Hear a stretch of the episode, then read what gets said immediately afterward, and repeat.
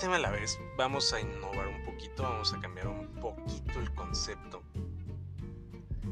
Más bien, vamos a agregar un segmento. Un segmento que se llame Reflexiones desde el tráfico. Entonces, ese va a ser el episodio 1 de Reflexiones desde el tráfico. Y como no tenemos una forma de bloquear los sonidos ambientales justamente del tráfico, pues bueno, va a ser parte de la sonorización de este. Y bueno, el, tema que, que me parece prudente compartir hoy es un poquito sobre la entrega-recepción de las administraciones. Porque, pues, digo, a final de cuentas están entrando nuevas administraciones, están saliendo eh, las, las viejas, por ejemplo, en el caso de Tlaxcala, pues fueron administraciones de más de tres años, ¿no? Fueron administraciones de cuatro años, entonces vale la pena hacer una reflexión sobre eso. Ahora, ¿dónde está la importancia de hacer un acta de entrada-recepción adecuada? Ah, tenemos que considerar que hay dos momentos y dos responsabilidades. Una, la responsabilidad del que hace el acta y dos, la responsabilidad del que recibe y tiene que revisar el acta. Es decir, entregar y recibir conlleva una doble responsabilidad. Entonces es, es ahí donde tenemos que enfatizar un poquito sobre la importancia de revisar de manera adecuada todo lo que se está recibiendo. Es, bien complicado que, que muchas veces se entiende esta, esta gran responsabilidad. ¿Por qué? a final de cuentas tenemos pues cada, cada periodo, ya sea de presidencias municipales, de gubernaturas, pues eh, se trata o se busca eh, pues, deslindar cualquier tipo de responsabilidad, investigar y hacer como todos los procesos, pero muchas veces queda en absolutamente nada. Es decir, no hay observaciones, no hay procesos legales, ni siquiera, ni siquiera hay procesos administrativos. Más allá de un proceso judicial como tal, pues ni siquiera hay un proceso administrativo. Entonces, eso ese es un grave problema. Si hay eh, algún daño al erario, pues tampoco hay sanciones de resarcimiento al erario. Entonces, creo que ahí tenemos un área muy grande de oportunidad el mejorar esos procesos de entrega-recepción. ¿Qué sucede, por ejemplo, si en X administración municipal se tenía un parque vehicular de 5 vehículos. Entonces al momento de hacer la entrega, pues se entregan esos 5 vehículos, pero se entregan desvalijados, o se entregan en, en un estado pésimo que ya no puede, pues que ya no pueden usarse. ¿Qué sucede? pues ahí se tiene que hacer la investigación, a ver cómo estaba tal vehículo, si se le dio mantenimiento, si había un contrato para mantenimiento de, los vehículos, porque si había un contrato de mantenimiento, pues resulta ilógico que ya no sirvan, Entonces, realmente es hacer toda una investigación forense, meterse a las cuentas, meterse a los contratos, meterse a lo que se está entregando para que todo cuadre. ¿Qué sucede, por ejemplo, si se entregan las cuentas bancarias del municipio en ceros? O de plano no se entregan. Bueno, pues ya se tienen que levantar las, las denuncias correspondientes. Si la... No sé si... Si las transferencias de recursos federales eran por 10 pesos, y se aplicaron 8, entonces ¿qué pasó con los dos pesos restantes, no? Incluso en los contratos, en los contratos que estuvieron vigentes en el en el momento que la administración estaba, bueno, pues hay que ver para qué eran esos contratos, si tienen garantía, no tienen garantía, si los trabajos se realizaron o no se realizaron. Hay que ver muchos factores ahí. Que, y eso implica obviamente un trabajo previo, antes de que entre la administración, de empezar a saber qué puntos se van a revisar. Y evidentemente una vez que entra la administración, bueno, pues abocarse a hacer esa investigación y esa revisión de las cuentas. No, porque muchas veces únicamente decimos, ah, las cuentas públicas. No, a ver, las cuentas públicas no son la parte o no, no representan el total de lo que se está entregando. Se están entregando recursos materiales, están entregando recursos inmobiliarios. Todo eso es necesario analizarlo. Por ejemplo, si el municipio contaba con bienes inmuebles y de repente en la entrega esos bienes inmuebles ya no están dentro de, del inventario como tal de lo que está entregando, bueno, entonces hay que hacer la investigación de ver qué sucedió, cómo salieron esos bienes del patrimonio municipal o estatal, cómo se desincorporaron, qué procesos siguieron. Es decir, se tiene que hacer todo un proceso de evaluación. ¿Qué implica eso? Implica muchas horas de trabajo, sí, implica muchas horas de desvelo, claro. También implica destinar recursos humanos para eso. Porque no basta con buscar, sino es, es necesario saber qué se está buscando.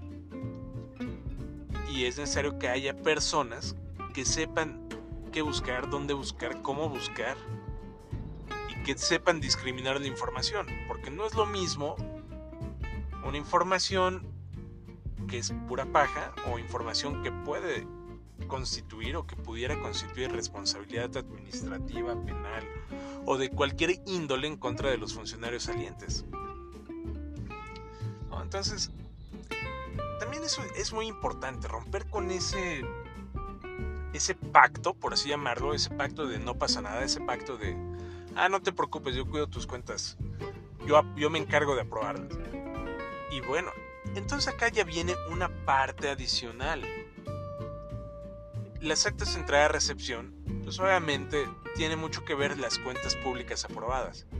Y mientras que las cuentas públicas se puedan aprobar eh, con arreglos,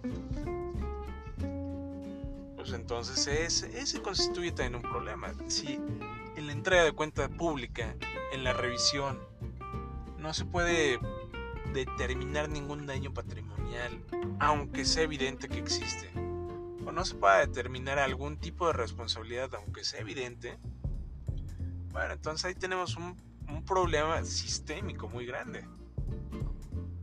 ¿Por qué? Porque entonces una cosa da pauta a la otra.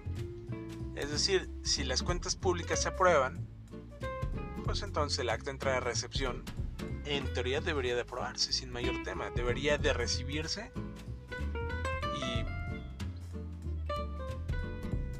irse sin, ningún tipo de, observación. Ahora, ¿por qué es muy importante destinar recursos humanos suficientes y recursos humanos capacitados? Más que, más que en cantidad, también en calidad.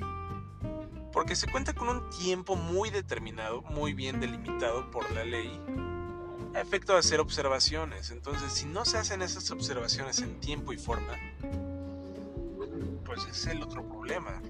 Porque entonces, por más que existan y por más que después se encuentren o salgan a la luz, bueno, si no se hicieron en su momento, se convalidaron por, por la administración entrante y ahí tenemos otro problema. El desconocimiento de la, de la normatividad por cuanto hace a la entrega-recepción, es una situación que también daña al patrimonio, ya sea municipal, estatal, federal, de cualquier índole. Entonces, ahí tenemos un punto bien importante que, que, mejorar y que capacitar. ¿Cómo, ¿Cómo hacemos esto? ¿O cómo podemos llegar a este punto? como lo dije, a ver, eh, es un trabajo previo, es un trabajo que se hace desde antes de que la administración entre. ¿Por qué? Porque es muy sencillo determinar, aunque sea así de manera muy por encimita, es muy fácil determinar dónde tenemos puntos rojos o dónde hay. Casi siempre los vamos a encontrar en las comisiones de agua potable, en obras públicas, en tesorería, en el área obviamente de compras y adquisiciones. Esos van a ser nuestros puntos rojos o nuestros focos rojos. ¿Por qué? ¿Por qué en las comisiones de agua potable? porque no hay un control de cuánto dinero entra, cuánto dinero sale. Entonces,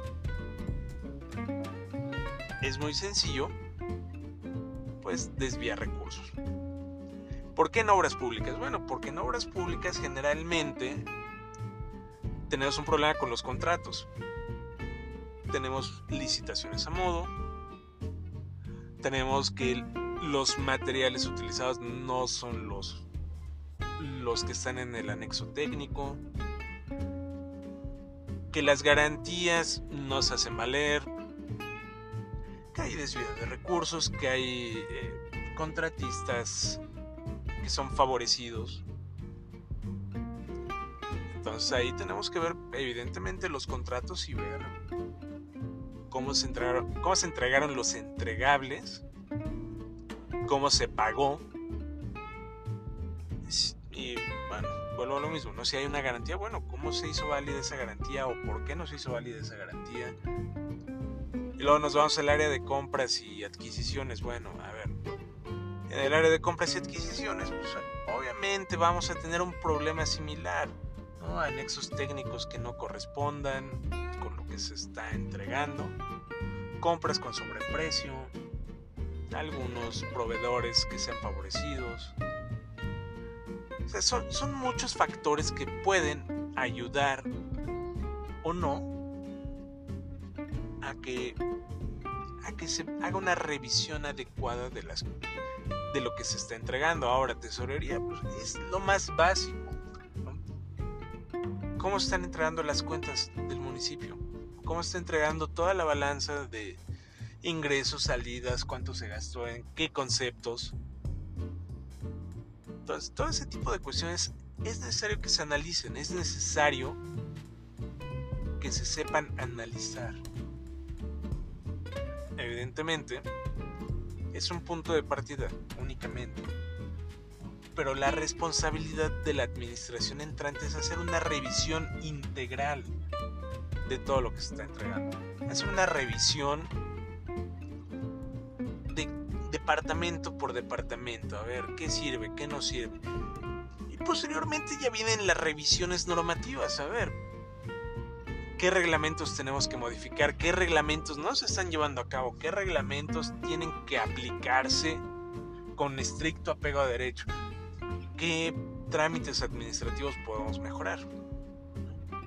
¿Cómo podemos hacer más eficiente la administración pública ya sea municipal, estatal, federal, cómo podemos simplificar trámites, cómo podemos hacer más accesible a la ciudadanía todos los servicios que se brindan y cómo podemos transparentar.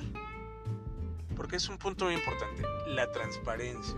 ¿Cómo podemos transparentar el actuar de la administración? evidentemente entre más transparente sea ese actuar, entre más público sea, la ciudadanía va a saber de mejor forma en qué se están utilizando los recursos, cómo se, cómo se plantea y cómo se planea llevar la administración. Y va a haber un poquito más de confianza. Entonces, aunado a eso, que se tiene que hacer, pues se tiene que hacer una evaluación del, por ejemplo, de, de la policía municipal o policía estatal. Bueno, a ver, verificar exámenes de control y confianza. ¿Cuántos elementos lo tienen? ¿Cuántos no? ¿Por qué no lo tienen? ¿No? ¿Por qué, por qué si lo reprobaron? ¿Por qué están ahí? ¿O por qué no, no se tienen los permisos para las armas? ¿O por qué no todos portan armas? ¿Cuántos vehículos hay? ¿Cuántos vehículos no existen y deberían de existir?